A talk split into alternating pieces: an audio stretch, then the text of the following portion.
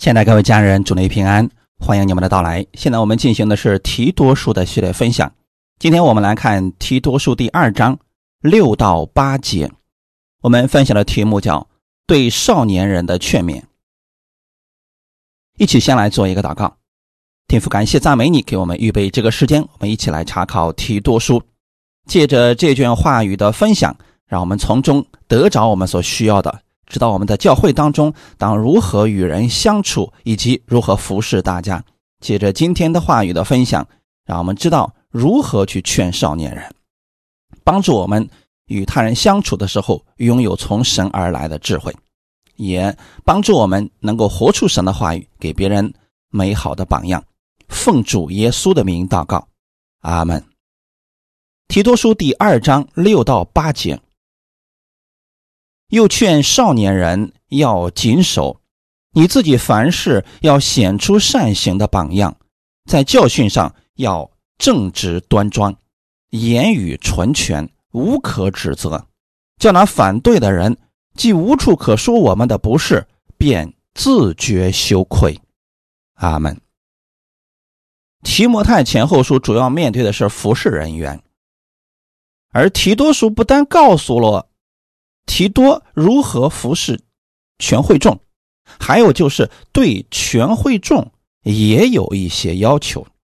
我们在教会中就不再是单独的个体，而是与大家一荣俱荣、一损俱损的。因此，会众中的每个人都要注意自己的言行，因为我们代表的不再是我们自己，而是耶稣基督。或者说是某个团体、某个教会。加拉太书第二章二十节说：“我已经与基督同定十字架，现在活着的不再是我，乃是基督在我里面活着，并且我如今在肉身活着，是因信神的儿子而活。他是爱我，为我舍己。当我们相信耶稣，并且参与一间教会的时候。”我们就应该知道，我们的旧人已经死了，现在活着的乃是一个新人。新人要有新的样式，这样式就是基督的样式。我们在地上生活的时候，就需要去效法基督的样式而活。从我们的心里边，我们要记得，我们现在活着的不再是我们自己，我们代表的。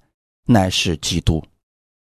当我们与人相处的时候，无论是言语是行为，我们都代表着耶稣基督。哈利路亚！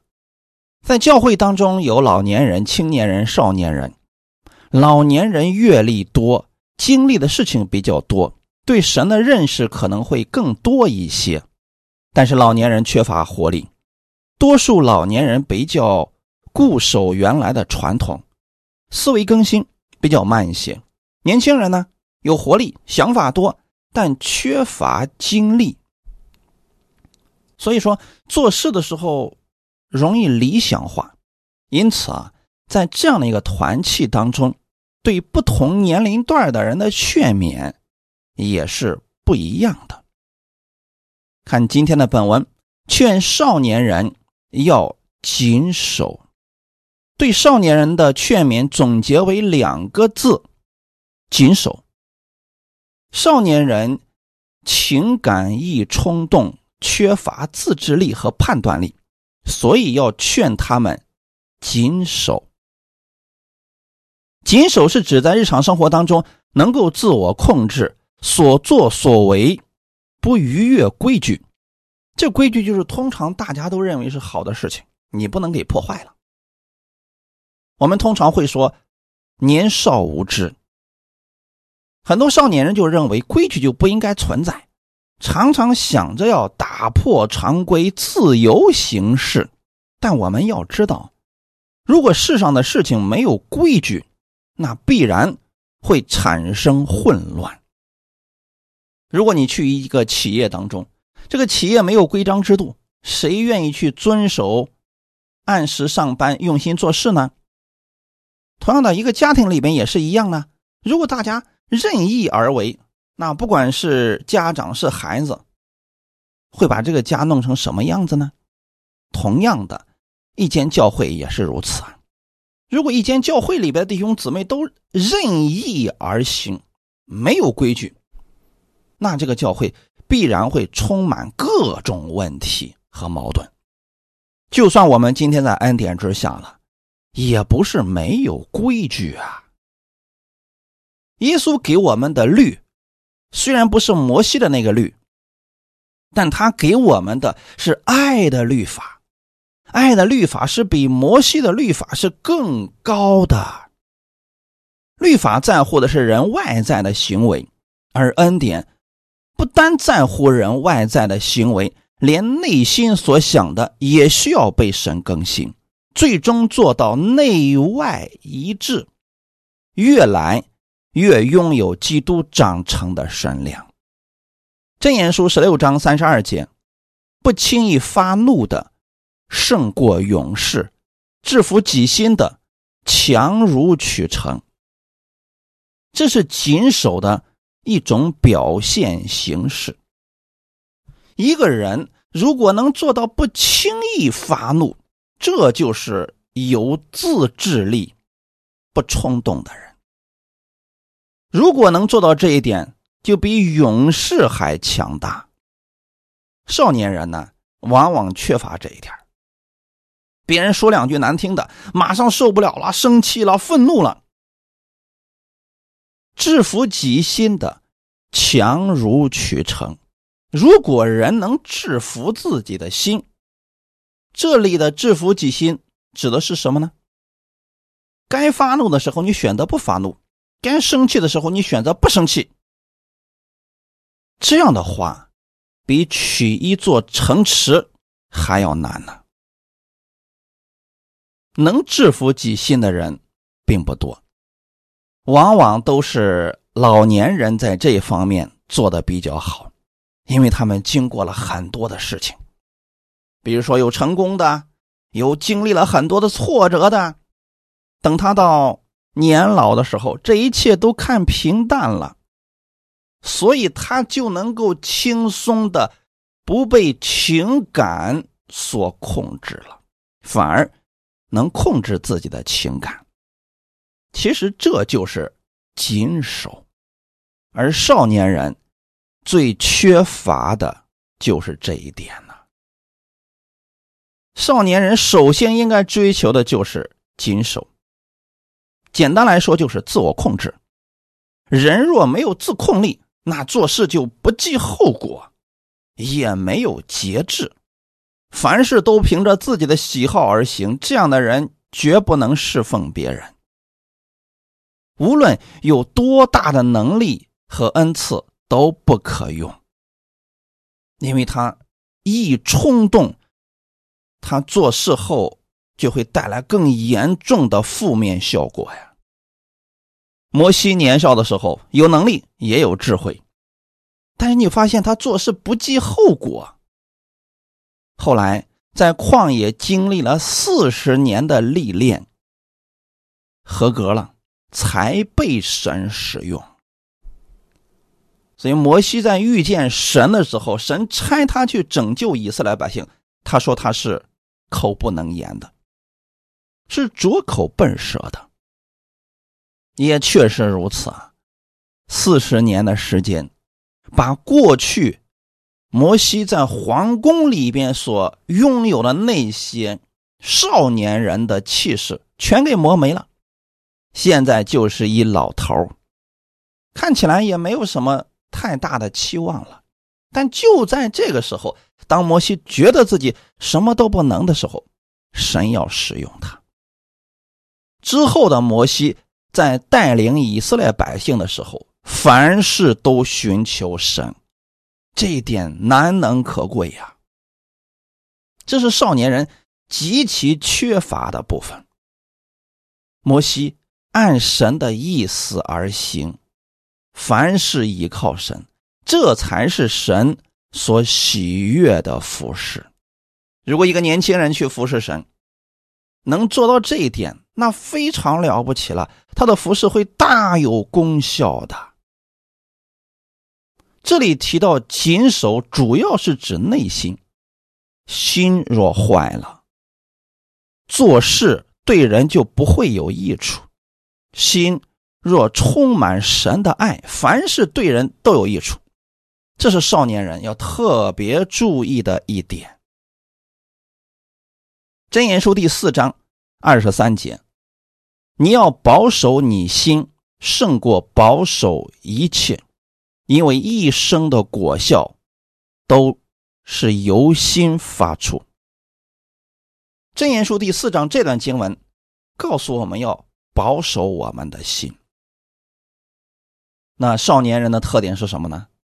他心里想到什么，他就去做什么了。但是又因为缺乏社会的经验和经历，因此失败率相当之高。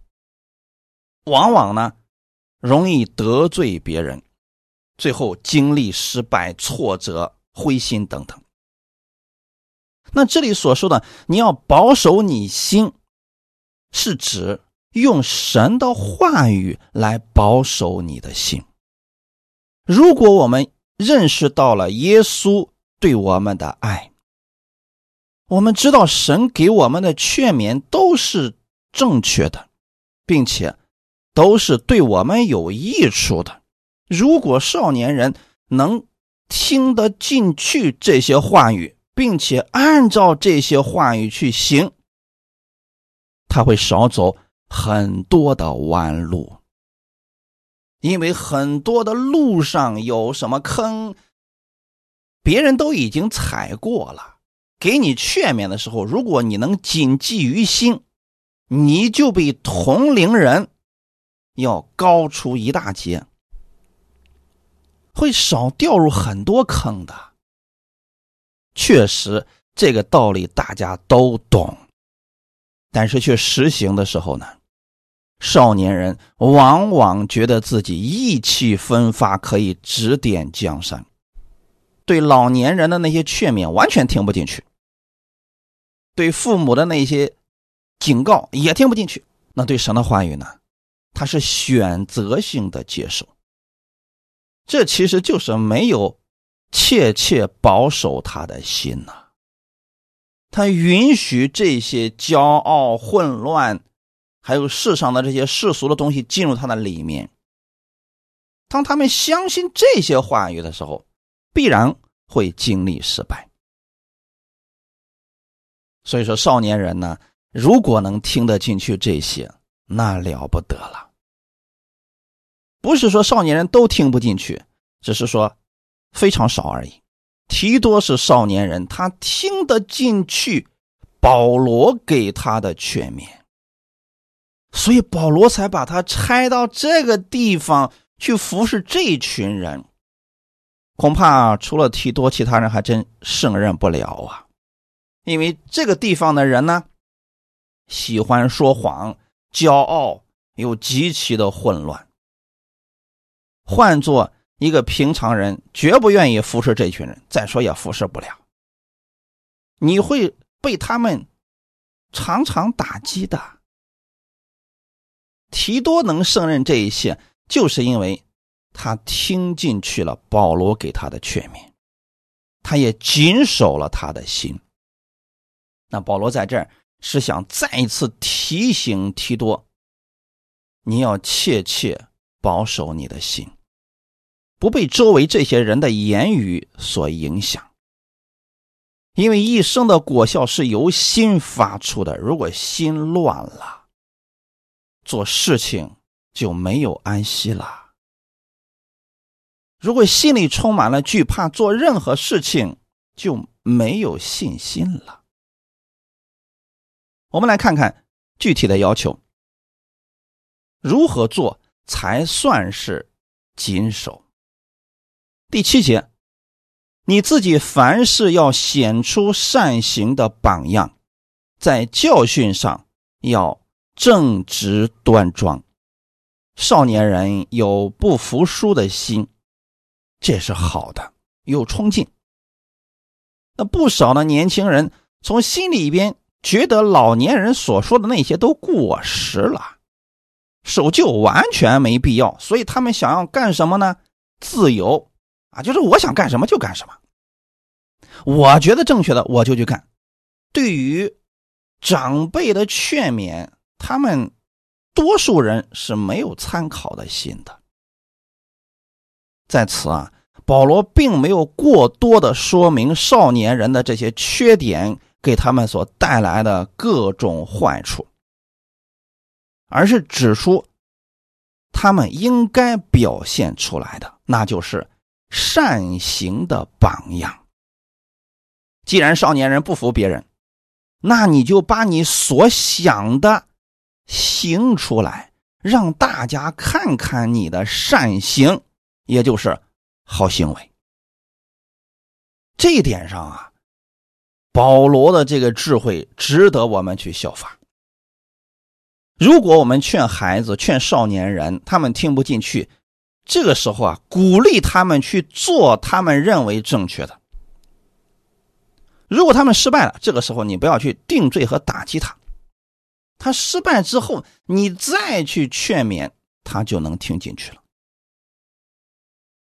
那如果说他所想的是正确的，他做出来了，又带出来了善行，那这不是都是好的吗？因此，保罗的劝勉其实是这样的：如果你认为你是正确的，那你就去做。对提多而言，保罗知道提多一直在遵行自己的这些劝勉，所以他就鼓励提多要活出善行，给他们做榜样。因为现在服侍的这群克里特人是又懒又饿，你跟他们讲大道理啊不管用的，他们会有一万个理由来反驳你。那这个时候最好的方式是什么呢？你把你所信的活出来，让他们看一看什么是善行。阿门。是空谈理想不算什么，能说会道的人，这个世界上到处都是。那重要的是什么呢？能不能把所说的行出来？做到内外言行一致。虽然这句话主要是对提多讲的，但其实也是对所有的少年人讲的，因为这正是少年人所缺乏的部分，也是需要注意的部分。大多数的少年是脑袋大身子小，就是能说，但是行出来的太少。宗教徒的毛病就是能说不能行，只教导别人，不教导自己。马太福音二十三章一到四节。那时，耶稣对众人和门徒讲论说：“文士和法利赛人坐在摩西的位上，凡他们所吩咐你们的，你们都要谨守遵行，但不要效法他们的行为，因为他们能说不能行。”他们把难担的重担捆起来，搁在人的肩上，但自己一个指头也不肯动。这是耶稣对大家所讲论的真理啊！文士和法利赛人坐在摩西的位上，摩西当年可不像文士和法利赛人一样带领百姓啊，摩西人家是自己行，做百姓的榜样。可是呢，文士和法利赛人用着摩西的内容，却不做摩西该做的事情。他们只把摩西的这个教导让别人去遵行，也就是说，他把摩西五经让别人去遵行，自己却不遵行。所以耶稣在这儿说：“你们不要效法。”文士和法利赛人的行为，因为他们能说不能行，嘴巴上能说，这个世界上根本就不缺乏。我也能说，哎，你要行出真理来，这样你就蒙福了啊！你要每天去遵行神的话语，凡是去依靠神，你必然就蒙福。这话谁都能讲。关键是我们自己能不能做到这一点呢？你看那个宗教人士坐那儿谈道的人，哎呀，能辩论的三天三夜，他们都不觉得累的。但让他们把他们所信的行出来呢，又能行出来多少呢？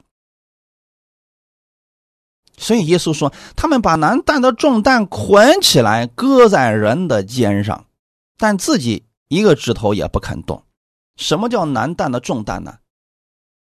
也就是说，他们让人去遵行摩西的律法，其实这个人是遵行不了的，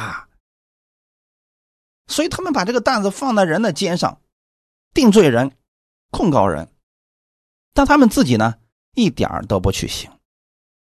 耶稣基督来了，他是带领着门徒，给门徒做榜样的。他说要为我们的罪而死，他真的做到了。服侍人员不单要言传，更要身教。更多时候，身教重于言传。侍奉神的人，不单要教导全辈的道，还要以身作则，身体力行。将真理活出来，做大家的榜样。耶稣服侍三年多的时间，一直是带领门徒以身作则，让他们看，再让他们行，这就是榜样。约翰福音十三章十四到十五节：“我是你们的主，你们的夫子。”尚且洗你们的脚，你们也当彼此洗脚。我给你们做了榜样，叫你们照着我向你们所做的去做。阿门。其实这是少年人最缺乏的部分，也是今天很多人理论知道一大套，生活当中却没有办法经历到神大能的真实原因所在。为什么呢？他们理论知道的太多，可是呢，这些东西从来就没有进入到他们的生活。所以神是神，他们的生活是他们的生活。渐渐的，他们会觉得这位神不切实际，还不如靠自己来的实际一点。但是我们神的话语其实他是没有离开生活的呀。耶稣基督在给门徒做榜样的时候说的很清楚。我是你们的主，你们的父子，尚且洗你们的脚。大家都认为这是卑微的事情，是仆人该做的事情。可是耶稣做了。耶稣是谁呀？神的儿子，从天上来到地上的，他缺什么呀？缺荣耀吗？缺尊重吗？一点都不缺。但是他来到这个地上，为什么要做这一切呢？为了救我们，为了让我们知道如何才能蒙福，啊所以耶稣说：“我尚且洗你们的脚，你们也当彼此洗脚。”这里的洗脚指的是服侍啊，就是耶稣如何服侍我们，我们也当如何彼此服侍。耶稣饶恕了我们，我们也当饶恕我们的弟兄。弟兄姊妹之间出现矛盾的时候，应当彼此饶恕，解开矛盾，而不是老死不相往来。阿门。这就是真理进入到了生活呀。我给你们做了榜样，叫你们照着我向你们所做的去做。耶稣是我们的榜样。耶稣怎么对待其他人？这是我们行事为人的标准啊！哈利路亚！耶稣可从来没有到处去说别人的坏话，定罪这个人，定罪那个人，他没有做这样的事情，因为他带来的是赦罪之恩。所以在服侍的时候，我们也当如此啊！服侍人员切记，那就是你的口里边不要。经常性的到处论断其他人，什么叫论断呢？恶意诋毁其他人。或许你只是猜出这个人有这样的事情，结果你就跟真的似的到处给别人讲。如果服侍人员是这样的特点，就不要让他服侍了，因为没有的事他也能给你说成真的，那整个教会就一片混乱，人心惶惶了。下一个，在教训上要正直端庄，正直主要是指动机的纯正，不能有诡诈的心。我们在。传讲神的话语、教训别人的时候，不能想着要么打压别人，要么要突出自己多么厉害，这就不是正直了。我们去分解真理的道的时候，不能用神的话语去攻击其他人，这就是诡诈的心。就神的话语这段是什么意思，我们就讲出这一段的意思就可以了，这就是正直。跟人相处的时候呢，他对就是对，错就是错，你不能。把曲直给歪了，不能因为这个人跟你关系好，所以你就偏向他。这在服侍的时候是个大忌呀。端庄，端庄主要是指态度的诚恳，言行举止方面让人无可挑剔。因此，服侍人员必须有正直的动机，服侍不是要展现自己的才华与智慧。让人高看自己，让人归向自己。服侍是像仆人一样去帮助其他人，带领人归向基督。第八节，言语纯正，无可指责，叫那反对的人既无处可说我们的不是，便自觉羞愧。对少年人的劝勉就是让他们言语纯正。少年人的特点是什么呢？啊，就喜欢多说，因为总觉得自己有智慧嘛，有理嘛，所以就想多说。所以这里保罗所说的是言语要纯全。保罗对提摩太也有相似的教导，在提摩太前书第四章，大家可以读一下。提多虽然是个年轻的传道人，但是你不能因为自己是年轻人就让大家都体谅你、理解你，这不对呀。当你踏上服侍的道路的时候，你就不要求着大家必须都理解你，要不然就别服侍了。你应该理解大家才对呀，阿门。所以，服侍人员的主要职责就是，你是把神的话语带给大家，在大家遇到困惑的时候，用真理解决大家的问题。因此，言语要纯全。纯全原文的意思是健康的意思。你说话怎么能说的健康呢？啊，这里所主要表达的意思就是。说话的内容要得体，与真理相合，不能想说什么就说什么，也不能胡说乱说。阿门。无可指责。上句是言语上的无可指责，就是真理啊，你不能乱解释啊，你总是按照你的意思去解经。你认为哪卷经文就不应该存在，它就不该存在了吗？神的话，我们不能把它随便废掉，这不是我们该做的事情。就是神是怎么说的，我们就怎么去教导，这就可以了。这就是无可指责，言语上的无可指责。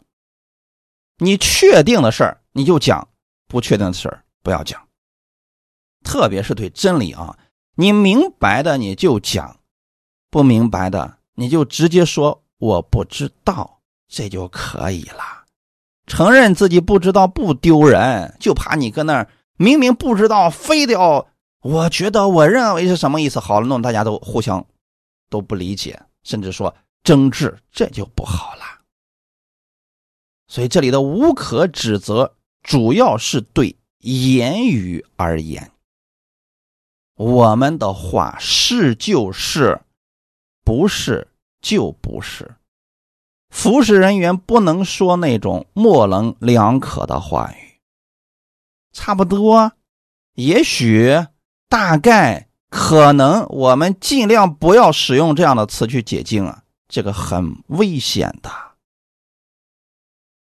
雅各书第三章一到二节，我的弟兄们，不要多人做师傅，因为晓得我们要受更重的判断。原来我们在许多事上都有过失，若有人在话语上没有过失，他就是完全人，也能勒住自己的全身。雅各强调了信心与行为的并行。如果只有信心，没有行为，或许那个不是真信心。真正的信心一定会带出行为的，这是必然的。这里提到不要多人做师傅，对少年人的劝勉至关重要。因为少年人呢，自己才懂一丁点儿，就觉得自己什么都知道了，这是少年人的特点啊。总喜欢去做师傅、做首领。做重要的位置上去教导别人，其实他不知道自己知道的太少，这才是可怕之处啊！那个真正里边有生命的，绝不会如此。你看那个麦穗儿，他如果说很重，他的脑袋自然会耷拉下来；反而是什么都没有的，他那个脑袋直接冲上天了都。其实人的生命也是如此啊。真正里边生命丰满的人，他是谦卑的；反而是那个半瓶子，就是里边没多少，但是一晃声音还挺大。这样的人总想表现自己，哪儿都有他呀。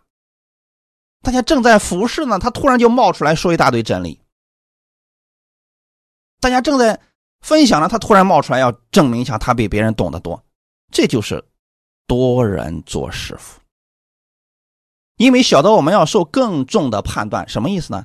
你话多了，你的判断就重，就是说你不知道你给别人带来的是什么呀。因此，在服侍的时候，你的言语一定要谨慎。或许就是因为你的一句话，就让这个人跌倒了。那你说你在神的面前何等羞愧啊！或许就是因为你的一句话，让这个人从此以后跟你老死不相往来了，因为你伤了他了。他本身就是玻璃心，你还把人家玻璃都给砸碎了。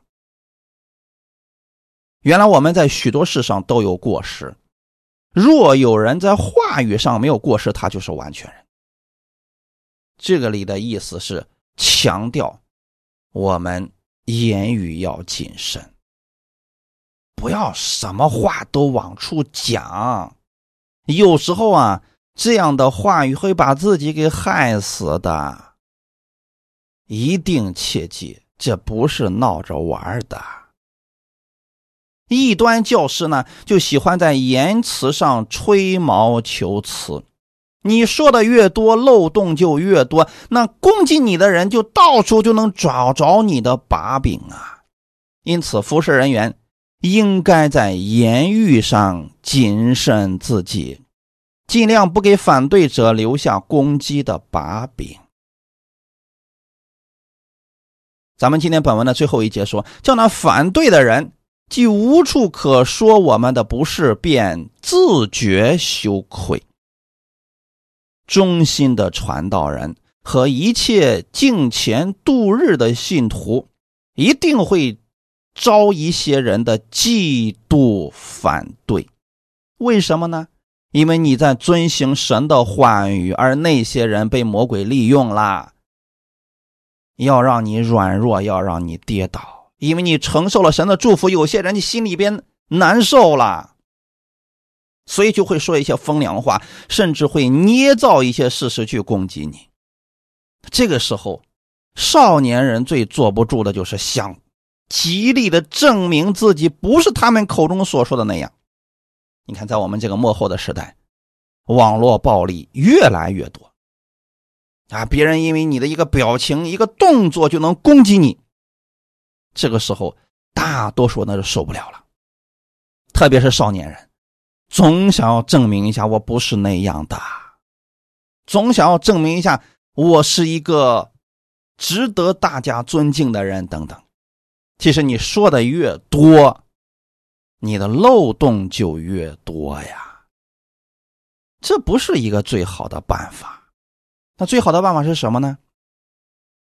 你该做什么，继续做什么，用你的善行去说明你这个人是什么样的人。面对攻击者的言语，没有必要去回应他们的。马太福音五章十到十二节，为义受逼迫的人有福了，因为天国是他们的。人若因我辱骂你们，逼迫你们，捏造各样坏话回谤你们，你们就有福了，应当欢喜快乐，因为你们在天上的赏赐是大的。在你们以前的先知，人也是这样逼迫他们。怎么样去应对那些反对我们的人呢？最好的方法不是言语上的申辩或者反击。乃是用生活当中美好的见证来回应他们，哈利路亚！而且在这里说的非常的清楚，为义受逼迫的人有福了，因为天国是他们的。什么叫做为义受逼迫呢？可能很多人的理解就是，我因为信耶稣，所以被抓起来，他们严刑拷打，我就死不否认耶稣，这是其中一种。但是到末世的时候，他的表现不一定是这一种啊，或许是什么呢？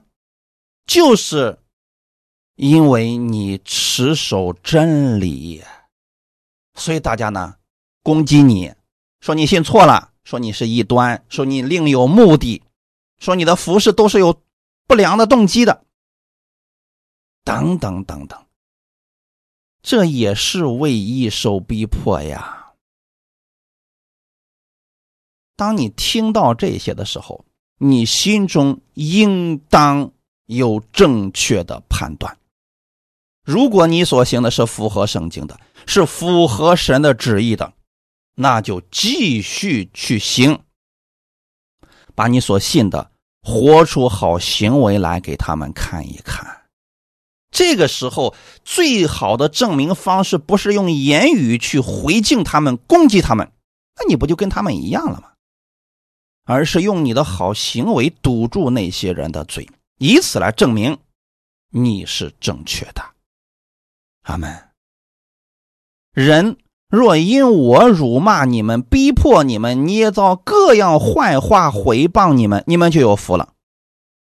那在这里主要指的是什么呢？是人去持守真理、去传福音、去服侍的时候，被人辱骂、被人逼迫、被人捏造各样的是非。回谤了，这个时候才有福，可不是说因为你是基督徒，你做了恶了，大家都攻击你，你说呀，我这有福了，那可不是啊，是为义受逼迫，是你在持守真理的时候，别人如此回谤你，你就有福了，应当欢喜快乐。阿门。这个时候不要灰心绝望。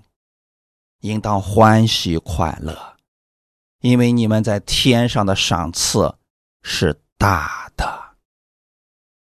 为什么呢？因为你持守真理而行啊！周围那么多的人攻击你，因为他们不在真理当中啊。那你的赏赐难道不是大的吗？你能忍受他们的攻击，你心里应该感到喜乐，因为至少证明一点儿。你行在真理中了，所以神要给你赏赐。那真正的审判者，他要赏赐给你了。再说这样的事情，你不是头一个，在你们以前的先知人也是这样逼迫他们。你们读旧约圣经，看到旧约有很多的先知，他们真的是在。传达神的话语，但是当时的以色列百姓怎么对待这些先知的呢？不听这些先知的，这些先知如果再说好了，把他们抓起来，甚至把他们给杀了。那过去如此，现在也是如此呀。因此，当你去服侍的时候，你要有心理准备，你不可能叫所有的人满意，总会有人挑你的毛病，总会有人在后面捏造是非去攻击你。但你一定要确定一下。你是不是行在真理之中？如果是，请持续的行在真理当中，活出美好的见证来。当人们看到你真实的见证的时候，那些攻击你的人就自觉羞愧啦。哈利路亚！在这里的教训与。使徒彼得的教训极为相似。彼得劝勉信徒如何应对别人的毁谤，要存着无愧的良心，也是这样讲的。我们来看一下《彼得前书》第三章十三到十六节：“你们若是热心行善，有谁害你们呢？你们就是为义受苦，也是有福的。”不要怕人的威吓，也不要惊慌，只要心里尊主基督为圣。有人问你们心中盼望的缘由，就要常做准备，以温柔敬畏的心回答个人，存着无愧的良心，叫你们在何事上被毁谤，就在何事上可以叫那诬赖你们在基督里有好品行的人。自觉羞愧，阿门。这里是告诉我们，在末世的时候，我们如何与他人相处；服侍的时候，更当如此呀。那就是热心行善，善的事情你们尽管去做，对人有益处的事情尽管去做。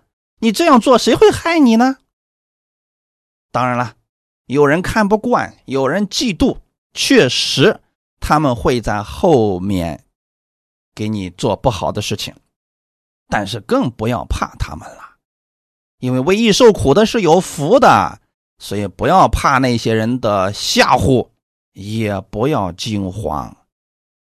你只要心里尊主耶稣为圣，意思是什么呢？以神的话语成为你生活的标准。这就够了，这是关键。关键我们要行在真理当中，你才不至于惧怕。如果你本身就是坑蒙拐骗，什么都干了，那别人说你的时候，你心里能不怕吗？所以说，在这里服侍人员，我们一定要心理正直啊。教会里边的人，我们跟别人相处的时候，一定要心理正直啊，按神的话语作为标准去与人相处。只有这个时候，无论别人是吓唬你，是恐吓你，没有用的，你一点都不带怕的。有人问你们心中盼望的缘由是什么，那你要告诉他，敬畏神啊，而且是以温柔的心、敬畏的心去回答个人。哈利路亚，存着无愧的良心，这无愧的良心怎么产生的呢？你知道神是爱你的。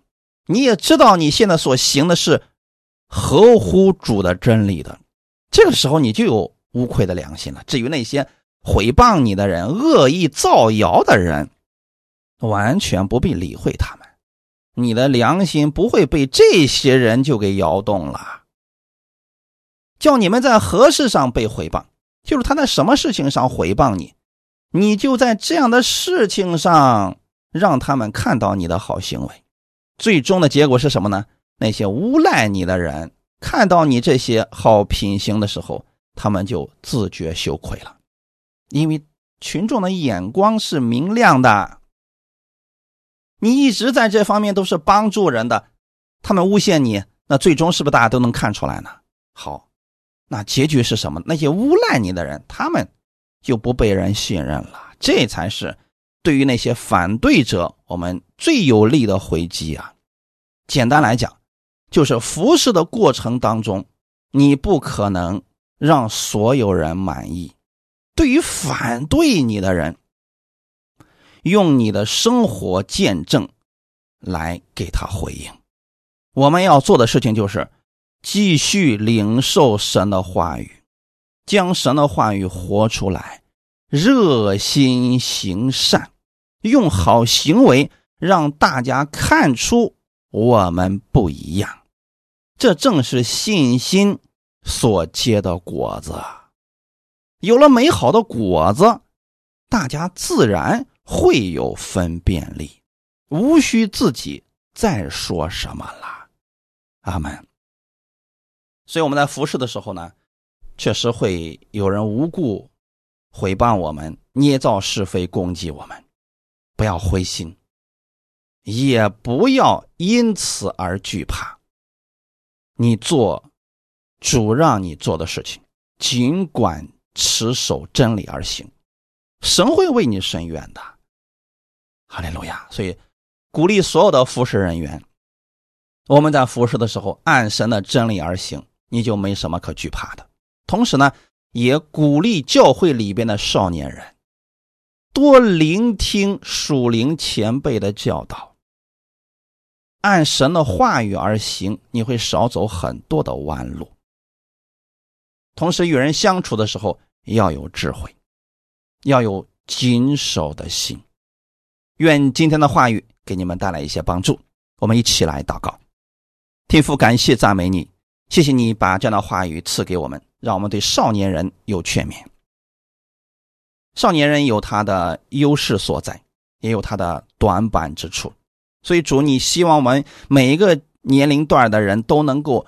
看到自己的不足，依靠神的话语补足我们里面的不足，从而活出美好的见证。我们愿意在生活当中见证主的奇妙，所以你帮助我们，让我们有智慧而行，让我们按照真理而行，能够把善行行在人的面前。感谢赞美你，一切荣耀都归给你。奉主耶稣的名祷告，阿门。